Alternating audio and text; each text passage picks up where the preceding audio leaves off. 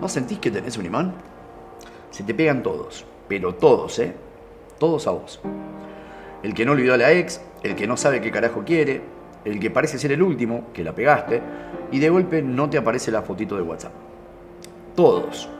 El que te trata como una reina, te vende humo de aquilo para que te enganches y te sale con un... No te vayas a enamorar, ¿eh?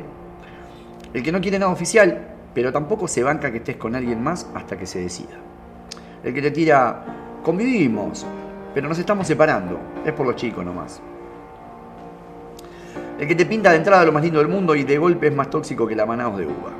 Todos. ¿Y sabes qué? Sí, tenés un imán. ¿Sabes por qué? Porque no son ellos, sos vos.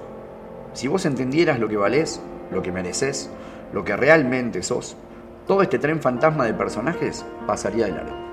Ni se te arrimarían, pero mientras sigas buscando en los demás lo que hay en vos, lamentablemente estos especímenes van a entrar sin pedirte la llave. Cambia vos y cambia todo. No hay un imán que le gane al amor propio. Mírate un poquito, ¿en serio estás para eso?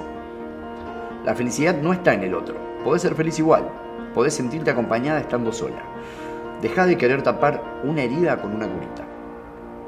Sana primero.